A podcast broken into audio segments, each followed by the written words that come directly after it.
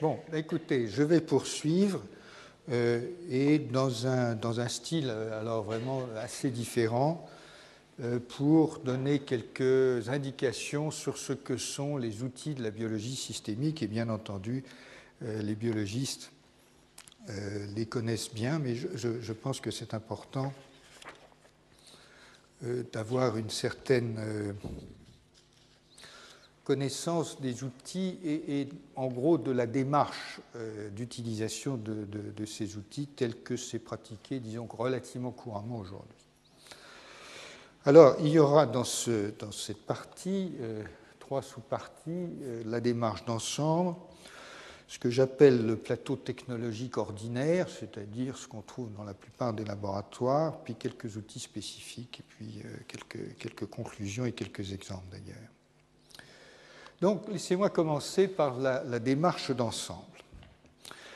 La démarche d'ensemble, elle est décrite dans un certain nombre de, papiers que je, vous indique. Euh, euh, incidemment, euh, M.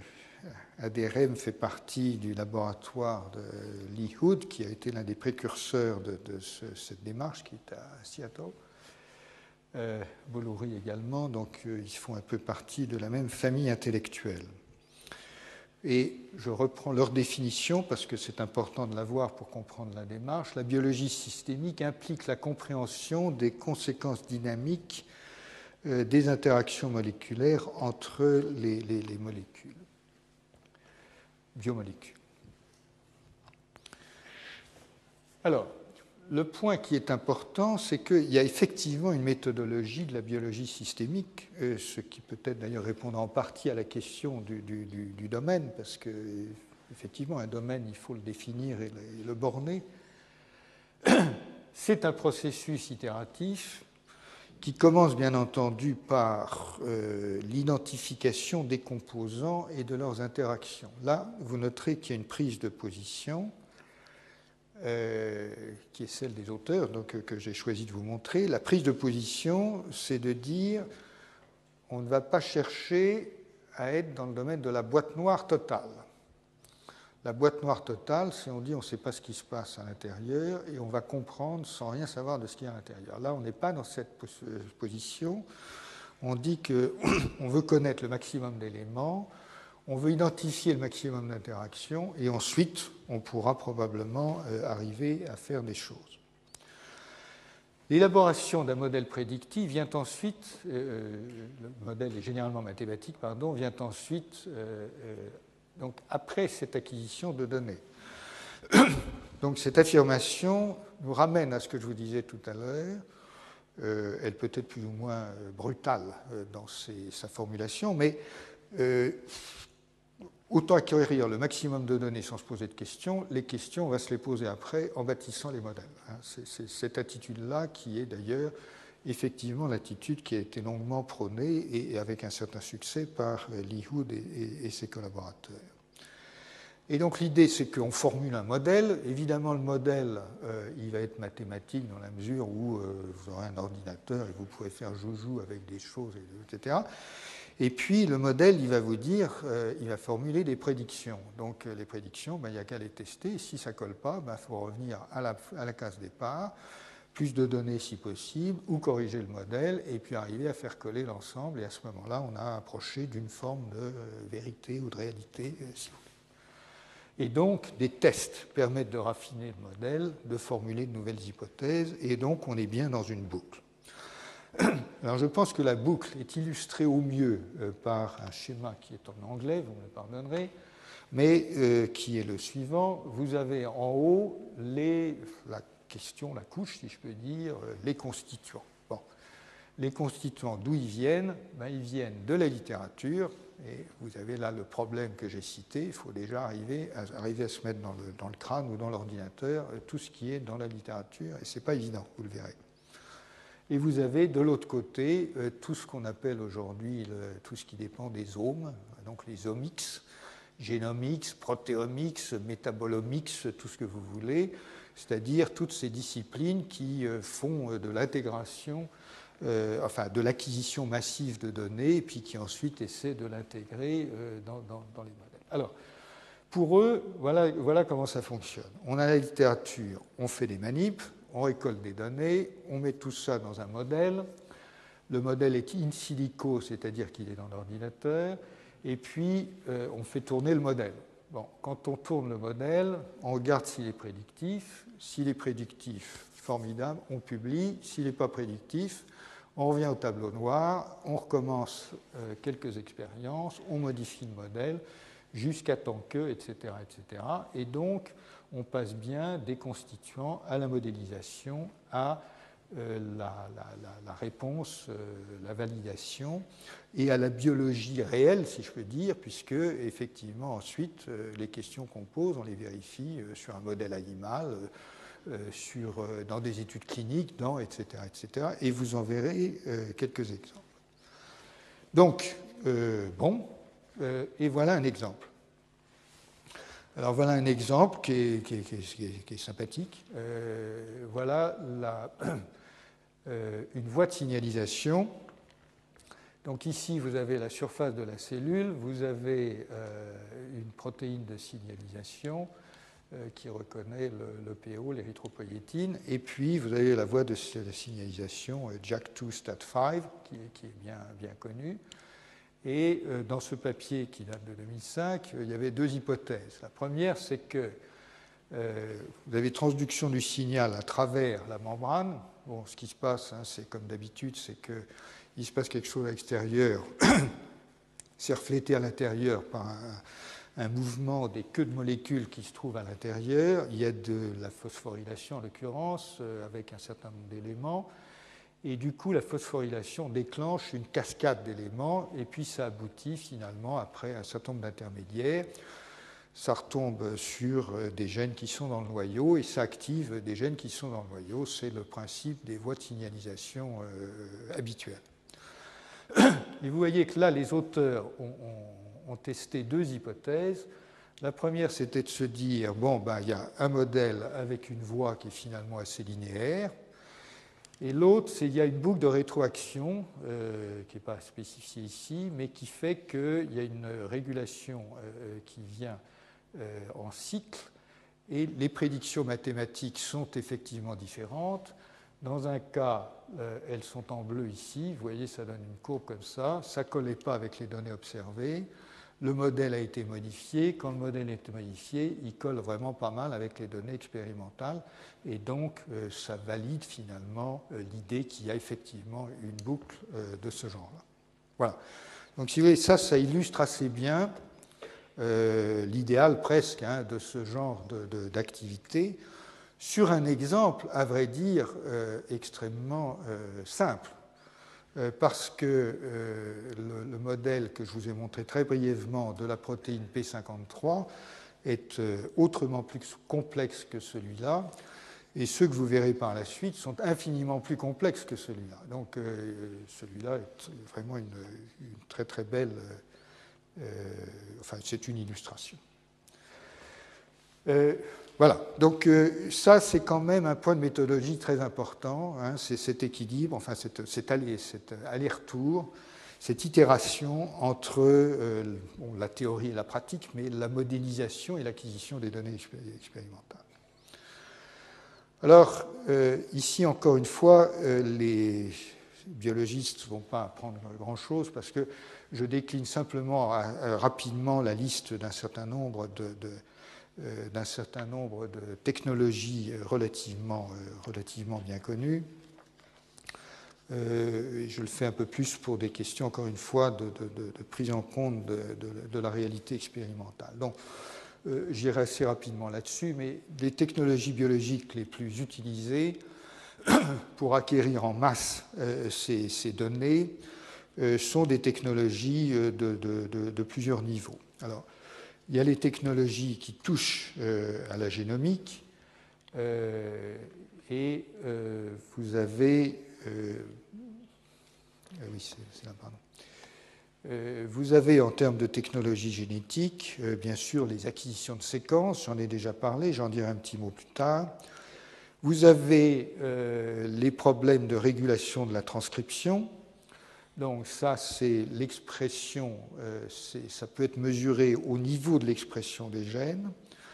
Vous avez une autre mesure, une autre approche plus exactement de la régulation de la transcription, c'est de regarder l'interaction entre les protéines régulatrices et les zones régulatrices sur l'ADN.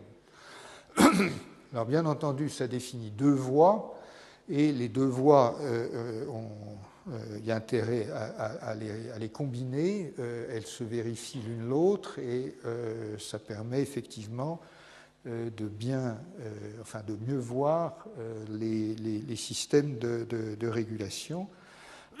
Donc d'un côté l'expression des gènes, de l'autre les interactions ADN-protéines. Alors l'expression des gènes, ça se fait comment? Ben, Aujourd'hui, ça se fait, sauf dans les pays pauvres, dont malheureusement la France fait plus ou moins partie, ça se fait avec des puces euh, qui ont 100 euh, 000, euh, encore une fois, séquences d'ADN sur des, lames de verre qui, ont 2 cm sur 3 à peu près, qui sont déposées, donc, bon, c'est comme des, puces en électronique, hein, c'est des dépôts automatiques de séquences différentes. Et donc, certaines sociétés vendent ces puces, mais évidemment, ça a son prix. Et ces puces, euh, contiennent en réalité tous les gènes de l'homme, par exemple, euh, si possible en plusieurs exemplaires, de façon à pouvoir vérifier euh, plusieurs fois la donnée, parfois avec des, bouts de gènes un peu différents pour pouvoir vérifier les données, avoir un peu de robustesse interne dans, les, mesures. Et en fait, ce qui se passe, c'est que vous avez des, quand vous mesurez l'ARN, donc la transcription, Les ARN sont, euh, par exemple, fluorescents. Euh, ils sont extraits, amplifiés par la fameuse euh, technique d'amplification PCR. Ils sont fluorescents. Et donc, là où ça s'est bien hybridé, ou c'est hybridé dans un, lot de la puce, vous avez un signal fluorescent.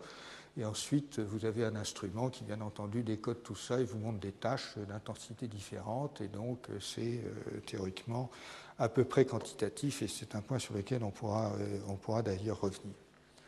Voilà, donc euh, les puces euh, dominent euh, les questions de, transcription. Mais comme vous le verrez, les, puces dominent presque tout aujourd'hui, enfin beaucoup de choses aujourd'hui. Alors, vous avez, pour analyser la régulation de la transcription au niveau des interactions ADN-protéines, vous avez des techniques différentes que je vais détailler tout, tout à l'heure. Il y a un autre problème qui est celui des variations génétiques. ça, c'est un problème qui est assez différent parce que lorsqu'on prend deux individus au hasard dans la population, euh, vous savez qu'ils euh, divergent, enfin ils diffèrent plus exactement par un certain nombre de euh, nucléotides dans leur ADN. Et en gros, sur 3 milliards de paires de bases, on estime aujourd'hui qu'ils divergent par, ou qu'ils diffèrent, excusez-moi encore, qu'ils diffèrent par quelques millions.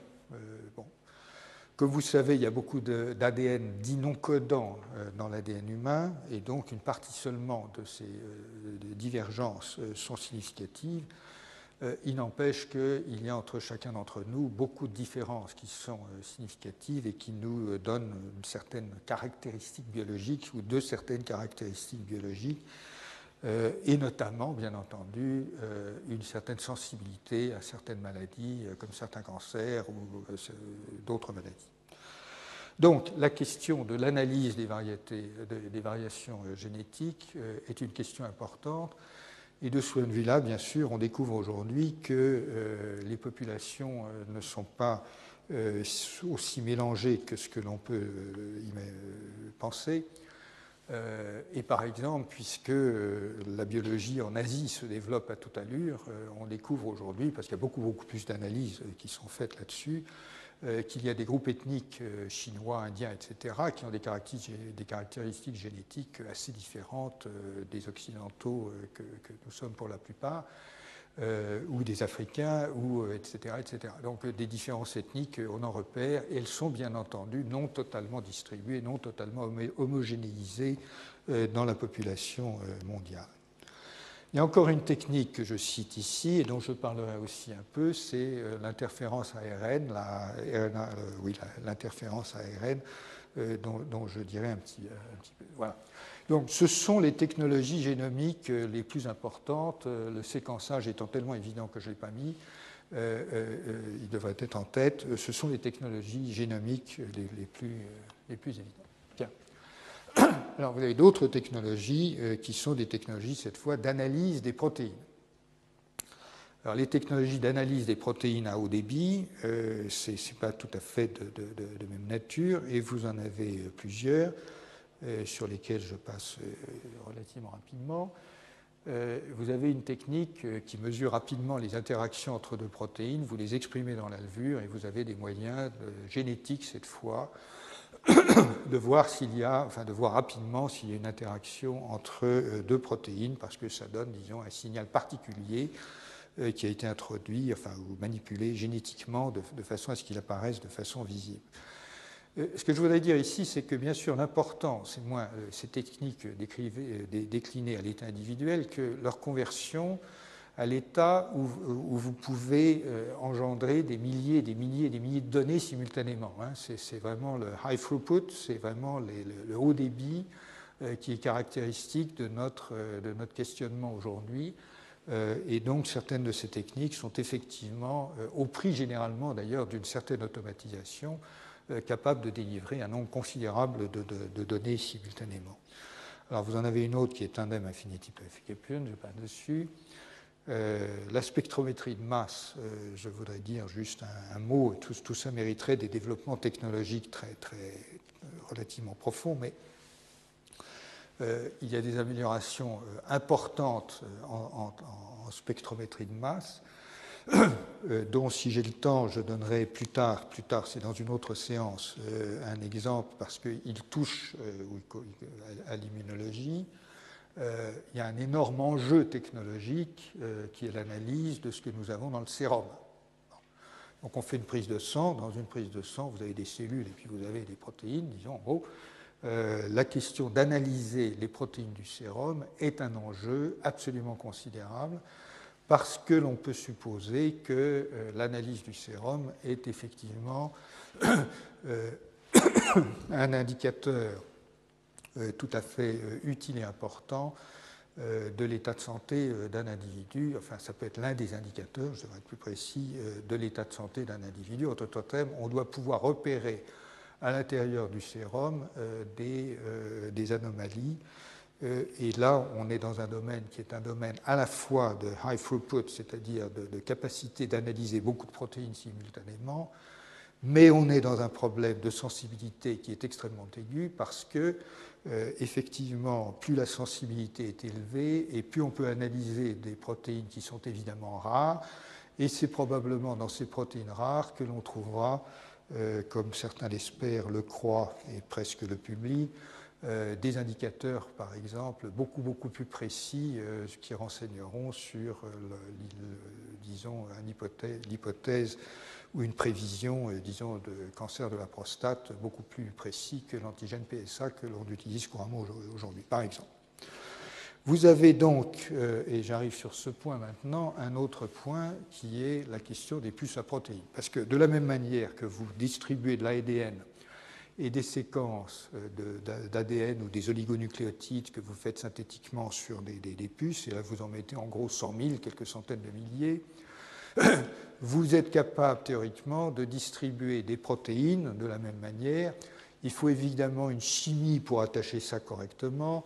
Euh, c'est très technique euh, évidemment derrière, et, vous faites une puce dans laquelle vous avez distribué des milliers de protéines différentes, et ensuite vous pouvez très bien faire baigner ça dans un jus, du plasma, n'importe quoi, et puis vous regardez ce qui s'est collé avec les techniques ad hoc, les vérifications, tout ce qu'il faut, etc. Donc c'est le principe des, puces à protéines.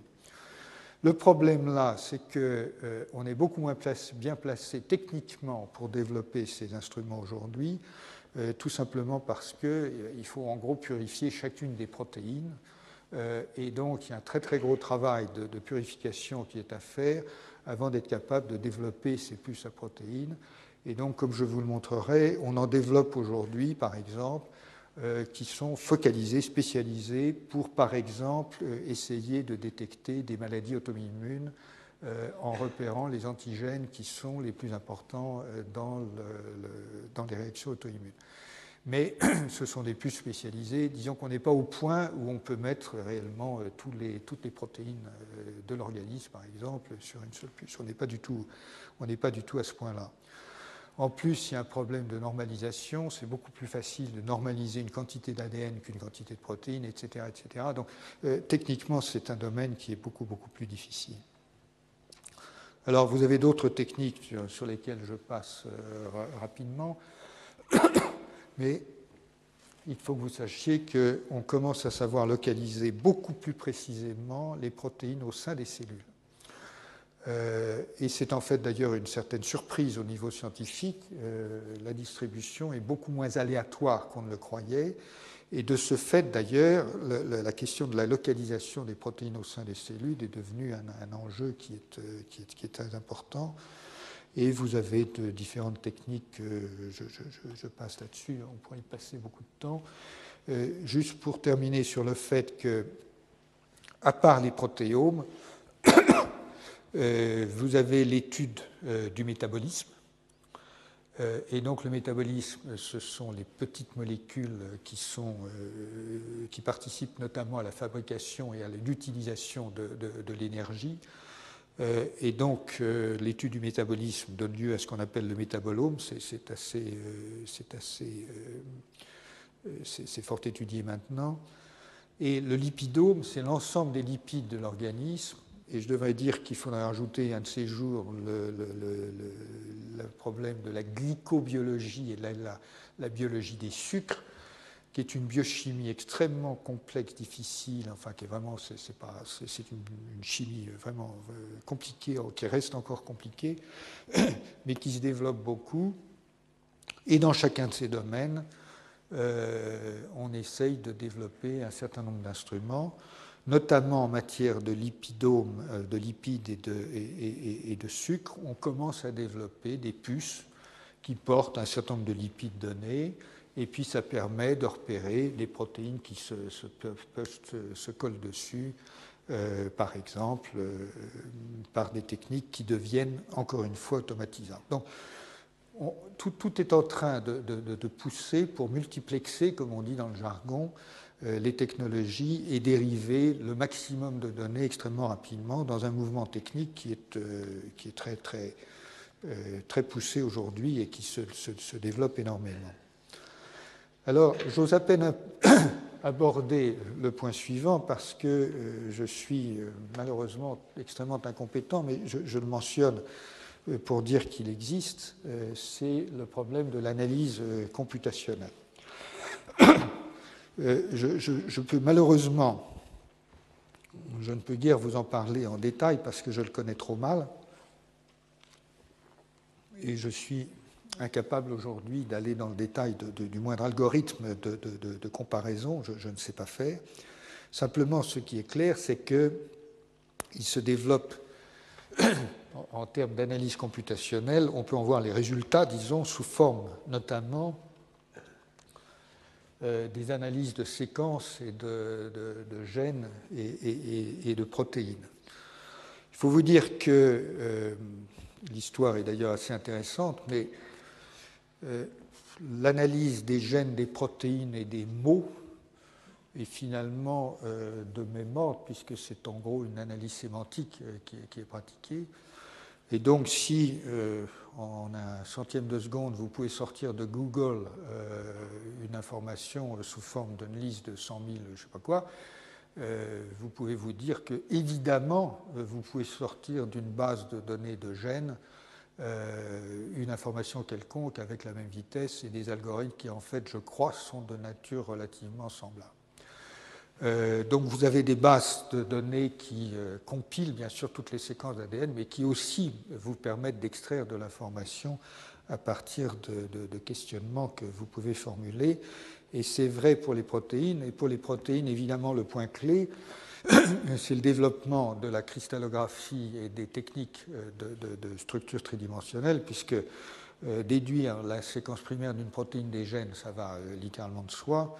Euh, dans la plupart des cas, il peut y avoir des problèmes d'épissage alternatif, de, décodage, etc. Mais enfin, en gros, ça va de soi. Le problème, c'est évidemment la structuration tridimensionnelle et la base de données qui est associée à une seule protéine en termes de positionnement de, je ne sais pas quoi, c'est disons 50 000 ou 100 000 atomes. si vous avez trois coordonnées, c'est 300 000 données pour une protéine, et puis elle peut avoir plusieurs conformations, et donc ça, ça vous donne un autre type de base de données à l'intérieur duquel, bien entendu, aujourd'hui, ce que l'on peut rechercher, euh, ce sont des homologies de structure entre domaines qui n'apparaissent parfois au niveau de la structure tridimensionnelle et que l'on n'arrivait pas à repérer au niveau des éléments eux-mêmes. Donc tout ça est en train de se développer euh, allègrement. Et puis vous avez bien entendu euh, des banques de données maintenant qui se développent sur les voies euh, alors les voies, c'est pathways en anglais, c'est les voies métaboliques, c'est les voies de signalisation, c'est les enchaînements d'événements tels qu'on les repère et que l'on qualifie souvent euh, de sous-systèmes, comme j'ai dit, ou de réseaux que l'on qualifie aussi souvent de sous-systèmes. Et un réseau, donc, euh, il est bouclé en quelque sorte par le fait qu'il n'y a, pas un début, une fin. Euh, alors que dans une voie, on imagine qu'il y a un début une fin, une voie extracellulaire, il y a un signal qui, sort de l'extérieur et puis ça arrive sur un ou plusieurs gènes. Et un réseau, c'est un machin qui est bouclé, on, en parlera plus précisément. Et puis vous avez encore d'autres données, qui d'autres bases, euh, oui, vous avez un problème, et ça on en parlera, qui est de, rendre ces, les réseaux visibles. Voilà, visibles, c'est-à-dire que si on ne voit pas quelque chose, on comprend souvent un peu moins bien quand même. Donc il y, a, un vrai problème de visualisation et ça donne lieu à des recherches d'ailleurs tout à fait spécifiques. Il y a un problème des bases de données qui sont liées aux données génétiques. Alors ça, c'est euh, l'ensemble des données génétiques et des différences entre les individus, les groupes ethniques, etc. etc. Euh, sachez que certaines technologies se développent et euh, l'un de mes collègues m'a confié dans le creux de l'oreille récemment qu'il pensait avoir le moyen de déterminer en une seule expérience les différences génétiques entre 4000 individus d'un seul coup. Bon, d'accord, euh, mais c'est à peu près vers, vers ça qu'on va. C'est-à-dire, s'il est capable de faire ça, ça veut dire 4000 fois 3 millions de différences. En gros, déterminé en une seule expérience. Ça vous donne quand même le volume de données qui va sortir de ce genre de technologie si et lorsqu'elle sera euh, peut-être un jour au point. Et puis, euh, donc, les données génétiques, euh, c'est un énorme corpus de données qui, encore une fois, a son importance parce que c'est de la combinaison, probablement, et pas uniquement, évidemment, de systèmes euh, monofactoriels que, que, dérivent un certain nombre de phénotypes euh, ou de probabilités de phénotypes lorsqu'on est en système de euh, médecine, peut-être de médecine prédictive à l'avenir, fondé sur certains de ces instruments, mais on, y va quand même tout droit. Et puis, vous avez effectivement alors les problèmes de modélisation pure et dure qui touchent à la, euh, modélisation qualitative et quantitative des comportements dynamiques euh, en termes, par exemple, de réseau, et, nous en verrons euh, quelques exemples, encore une fois, dans les semaines qui viennent. Alors, juste une, une, diapo que je vous montre pour vous dire que bah, bon, bah, c'est comme ça, quoi. non, c'est pas simple et c'est comme ça. Et la diapo suivante vous montre en gros juste simplement un certain nombre, elles n'y sont pas toutes, de bases de données d'approches euh, qui servent à faire ce qu'on appelle du mining. Alors, du mining, c'est n'est euh, pas déminer, c'est enfin, c'est euh, rechercher informatiquement un certain nombre de choses dans l'ensemble de ce qui existe. Et je vous montre juste ça. voilà. Bon, ben, c'est un, voilà. un exemple de mining où vous prenez euh, différents trucs, différents serveurs, différents machins, différents euh, bases. Ça, c'est les bases de Array. Ça, c'est les trucs qui trouvent des articles dans les différents. Entrée, c'est EntrePubMed, qui est la base de données euh, que j'utilise d'ordinaire. Il y a seulement 16 millions d'articles dans la base de données. Mais enfin, il y a à peu près 80% des publications mondiales. Mais les brevets n'y sont pas, etc., etc. Euh, maintenant, vous voyez apparaître, tiens, ça marche plus, je, m'y prends mal. Vous voyez apparaître Google Scholar qui a fait son, entrée dans, le système. Et puis vous avez plein de trucs. Voilà. Alors là, vous êtes au niveau des protéines avec les, vous avez l'annotation qui est un problème extrêmement important, c'est que vous avez des données, il faut les annoter. Euh, c'est-à-dire qu'il euh, faut prendre tout ce qu'il y a dans la littérature, euh, avec le voir parfois avec un esprit critique, parce que vous avez de l'annotation automatique et vous avez de l'annotation critique, parce que toutes les données n'ont pas forcément été acquises dans les mêmes conditions et parfois pas toujours aussi soigneusement. Mais enfin, en gros, euh, voilà, si vous voulez, le genre de bazar que vous avez lorsque vous, maintenant, vous, attaquez un problème systémique euh, et vous cherchez les données afférentes. Vous avez au moins une, cinquantaine, je pense, en gros, euh, d'instruments au minimum qui sont à consulter. Et comme ce ne sont pas tous les mêmes et qu'ils ont chacun leur vertu, en gros, le mieux, c'est de les voir tous. Quoi. donc il y, a, quand même du pain sur la planche. Alors, je voudrais maintenant, euh, euh, pour euh, insister sur quelques, quelques outils spécifiques, et, c'est maintenant où je vous parle un peu de, séquençage à, haut débit. Euh, je vous parle juste, je ne fais pas de la pub là, mais c'est juste l'un des instruments les plus, euh, les plus performants aujourd'hui. C'est un instrument développé par 454 euh, Life Sciences. Et en gros, si vous voulez, juste pour vous expliquer, c'est vraiment juste pour vous indiquer comment fonctionne aujourd'hui et, le, vent de l'histoire, l'histoire technologique, comment ça marche? L'idée générale en matière de séquençage, c'est qu'il fallait réussir à paralléliser euh, la séquence des gènes. Pour paralléliser la séquence des gènes, il ben, faut évidemment en faire plusieurs en même temps. L'un des moyens d'en faire plusieurs en même temps, c'est d'attacher les bouts d'ADN que l'on veut analyser à des billes. Ensuite, vous mettez les billes dans un plan.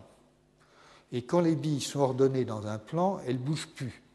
si elles ne bougent plus, et si vous arrivez à faire sur les billes des opérations séquentielles, à ce moment-là, vous pouvez effectivement euh, voir les choses en parallèle. Alors, les opérations séquentielles, c'est quoi? En gros, en gros. Ça consiste euh, notamment, alors aujourd'hui, on dispose très facilement d'une fluorescence, d'une couleur par nucléotide. Heureusement, il y en a quatre, donc il faut quatre couleurs. Bon, donc les quatre couleurs, c'est les quatre bases de l'ADN. Imaginez qu'à un moment, vous ayez 100 000 billes, ce qui est le cas de ce que fait le, séquenceur de 454. 100 000 billes. Les billes, euh, vous leur collez des bouts d'ADN de façon aléatoire. Donc vous coupez votre ADN, ça peut être l'ADN, le vôtre, le mien, le truc, vous le coupez en rondelles, bon, euh, et vous les fixez sur, les billes. Évidemment, vous débrouillez pour en mettre qu'un seul par bille, plus ou moins, donc c'est statistique, et puis ensuite vous amplifiez, parce qu'il n'y en a pas assez, donc vous amplifiez in situ de façon à avoir des milliers ou des centaines de milliers de molécules identiques par bille. Bon, donc c'est une étape d'amplification. Et sur chacune des billes, les billes, elles ont, elles ont des poils, quoi, si vous voulez, elles sont bourrées de poils, et les poils, c'est des molécules d'ADN euh, qui sont les mêmes, euh, mais chaque bille a les mêmes, et là, celle d'à côté, on a un autre, un autre, un autre, un autre, un autre. Et donc, euh, en fait, c'est un processus, celui-là, qui est un processus par, euh, par, synthèse. Donc, en fait, vous regardez un seul des brins de l'ADN et vous avez un bidule, un système enzymatique, vous synthétisez un coup. Donc, vous mettez un nucléotide. Alors, sur une bille, ce sera un nucléotide rouge, sur une autre, un jaune, un autre, un vert, un truc. Voilà. Donc, qu'est-ce que vous faites après? Vous prenez la photo. Vous recommencez, vous reprenez la photo. Vous recommencez, vous reprenez la photo. En fait, vous ne prenez pas la photo, vous prenez une caméra CDD, mais ça revient au même. Euh, et en gros, vous enregistrez le plan, les couleurs du plan, étape par étape, et vous reconstituez la séquence de 100 000 trucs à la fois. voilà comment ça marche. Alors, comment ça marche pratiquement C'est à peu près ça. Euh, le problème, bien sûr, c'est que le système il se désynchronise au bout d'un certain temps. Ce serait trop beau. Donc aujourd'hui, euh, ça, colle à peu près jusqu'à 100 nucléotides, 100, paires de bases. Quand même, ça vous donne en gros 100 fois, 100 000 fois sans paire de base, en fait 200 000 fois sans paire de base. Dans un système donc, où vous avez ces billes, en fait, elles sont incluses dans des micro-puits. Enfin bon, c'est très technique, bien entendu. Euh. Mais enfin, le résultat net de ça, c'est que euh, vous avez 20 000, 20 mégabases, c'est-à-dire 20 millions de paires de bases en 4 à 5 heures. Voilà ce que donne la machine. Alors, 20 millions de paires de bases en 4 à 5 heures, c'est quoi? Alors, je vous rappelle d'abord qu'en 75, 3 ou 4 ans de travail de génie euh, de l'époque euh, pour faire la séquence de 50 paires de bases, hein, ça vous donne l'échelle des temps. Je vous rappelle que le génome d'Escherichia coli, c'est 4 millions, 3-4 millions de paires de bases, et le génome de l'homme, c'est 3 milliards. Donc 20 mégabases, vous êtes à 5 fois le génome d'une bactérie, 5-6 fois le génome d'une bactérie, en, un coup, 4-5 heures. Et euh, vous êtes quand même loin du génome de l'homme. Il vous faut ça 1000, 1500 euh, fois, je ne sais pas quoi. OK. La deuxième génération, paraît-il, va sortir. J'ai vu ça sur Internet. C'est pas mal. 250 nucléotides et 50 mégabases. Ils grignotent. Ils grignotent leur facteur, comme ça. Euh, ça commence quand même à faire pas mal. 50 hein. millions de paires de bases en 4 à 5 heures, ça, commence à, aller vite. Bon. Alors évidemment, avec ça, il se passe des tas de trucs. Euh, d'abord, euh, voilà la référence d'un des articles originaux. Et puis évidemment, avec ça, vous faites des tas de trucs qui ne sont pas d'ailleurs uniquement liés à l'homme. Et ça, ça n'a rien à voir, mais ça me faisait plaisir, donc je l'ai fait. Euh, vous analysez la diversité microbienne euh, dans les eaux, euh, de, voilà, les eaux profondes de je ne sais quel océan. Et vous découvrez ce qu'avait fait Craig Venter en son temps, il y a déjà quelques années, des centaines de milliers de nouveaux gènes d'un coup. C'est exactement ce qui se passe aujourd'hui. Alors, ça ne s'arrête pas tout à fait là, parce qu'il y a un programme aux États-Unis euh, qui vise à, séquencer le génome humain pour moins de 1000 dollars. C'est ça l'objectif du programme. Alors ça, c'est une grande spécialité américaine, c'est de fixer, je n'y réalise pas d'ailleurs, hein, c'est de fixer des objectifs euh, et, de tenter d'y parvenir. Alors de temps en temps, ça marche. De temps en temps, ça marche moins bien. C'est vrai que euh, j'avais vécu en son temps le, programme qui était ô combien généreux, c'était dans les années 70 de résoudre le cancer en 5 ans. Évidemment, ça prend un peu plus de temps, mais euh, là, c'est un programme technologique qui est lancé aux États-Unis. Donc, d'arriver à séquencer le génome humain pour 1000 dollars. Les experts du domaine, qui sont sans doute euh, optimistes, peut-être optimistes, après tout, je, n'en sais absolument rien, je suis, incapable d'en juger. Les experts du domaine pensent que dans 10 ans, l'affaire est dans le sac. Euh, l'affaire sera réglée. Comment bah, il y a ceux qui pensent qu'en grignotant des facteurs 2 ou 3, là, comme euh, les gens de, 454 Life Science euh, ont fait, on va arriver effectivement, etc. Il reste quand même des problèmes de coût derrière. Il n'y a pas que les problèmes de rapidité et de, de, trucs, il y a des problèmes de coût.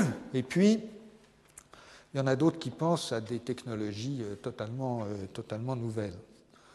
Alors, j'ai repéré là encore une de ces technologies qui est celle-là, euh, d'imprimer maintenant non pas 100 000 sondes sur une puce, mais des milliards de sondes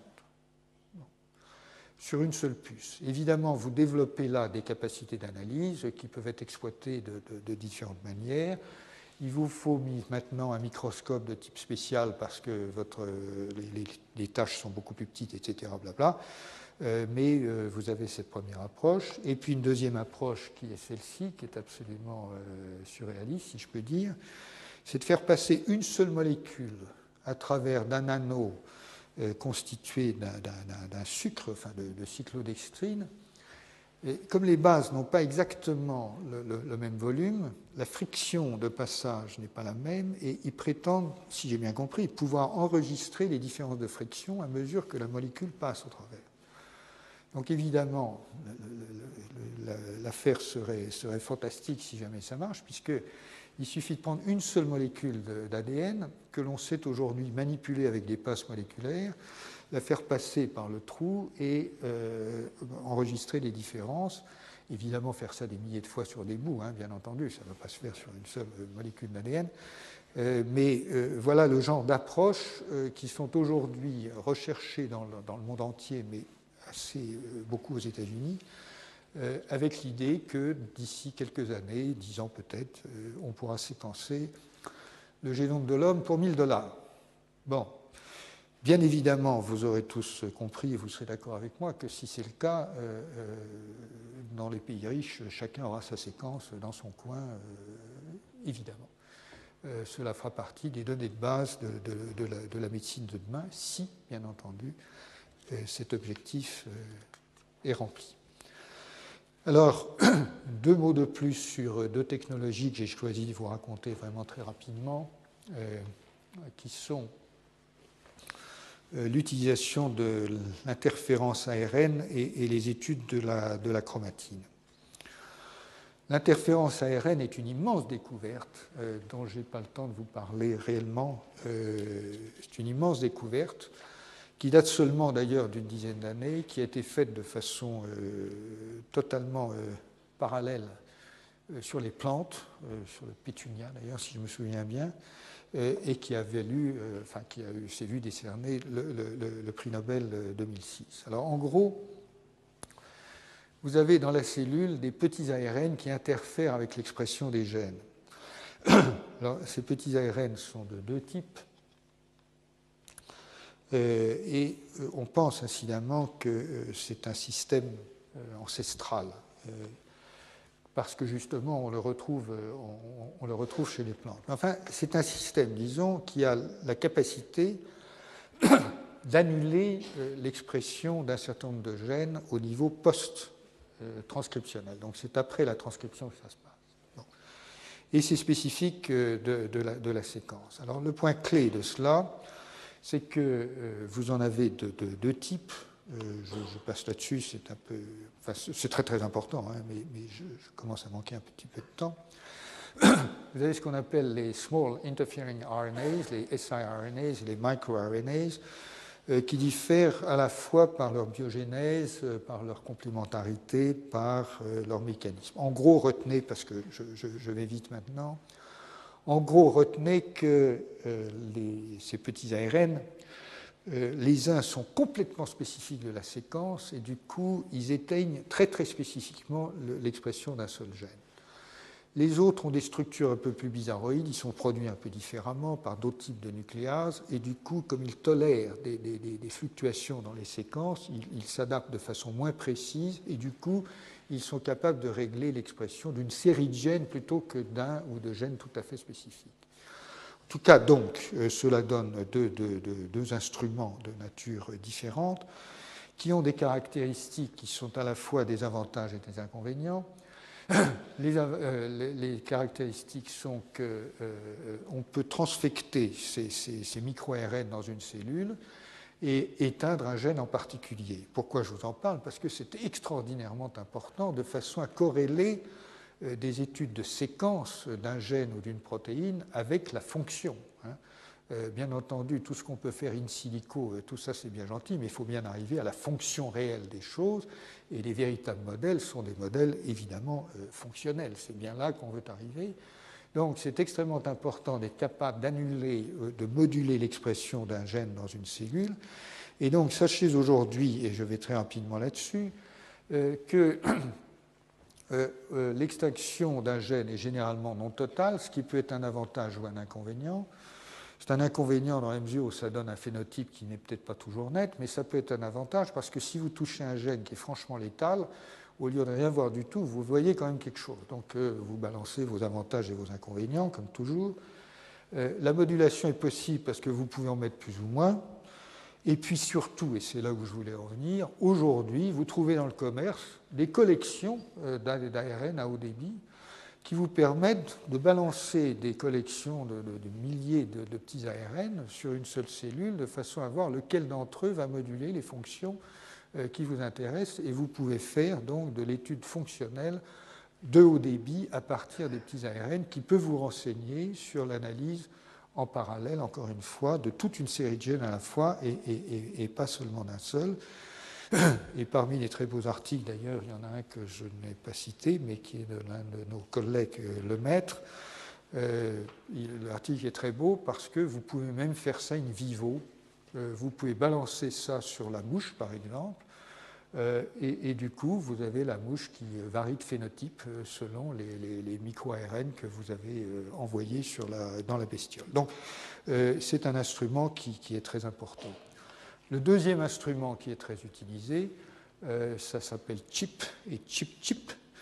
CHIP, c'est Chromatin euh, Immunoprecipitation, et c'est une technologie qui est très très générale, qui est connue depuis longtemps, mais là encore, elle a été adaptée au débit.